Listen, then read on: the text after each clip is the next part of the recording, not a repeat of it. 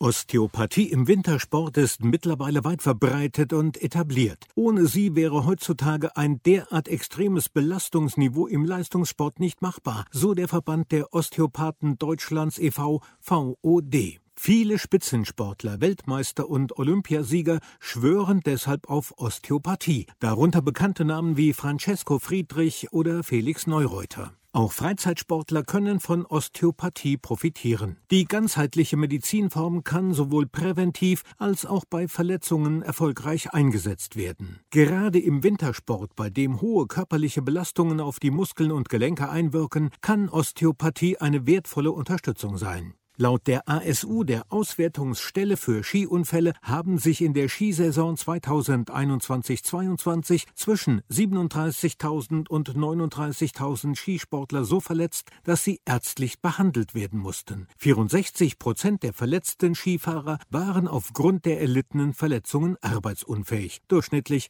38 Tage. Knie, Schulter, Hüfte, Oberschenkel und Kopf sind die am häufigsten betroffenen Körperteile. Osteopathen sorgen mit ihren langfristig geschulten Händen dafür, dass die unterbrochene Versorgung der geschädigten Bereiche und verletzten Körperregionen wieder verbessert wird. Das fördert die Selbstregulierungskräfte. Dabei haben Osteopathen ganzheitliche Zusammenhänge und Folgen der Verletzung auf den gesamten Körper ebenso im Blick wie die Vermeidung von Schonhaltungen. Osteopathie kann also ein wichtiger Baustein im raschen Genesungsprozess sein und auch dazu beitragen, schneller wieder fit zu werden, so der VOD e.V. Viele Leistungssportler nutzen die Osteopathie zur Prävention und schnelleren Regeneration. Ein neuer Aspekt in der Therapie ist die Anwendung spezieller Techniken am Schädel zur gezielten Beeinflussung von Gehirnbereichen, die für die funktionelle Störung am Körper häufig mitverantwortlich sind, sagt man im Osteozentrum Schlier Schliersee, wo sich die Ski- und Wintersportgrößen die Klinke in die Hand geben.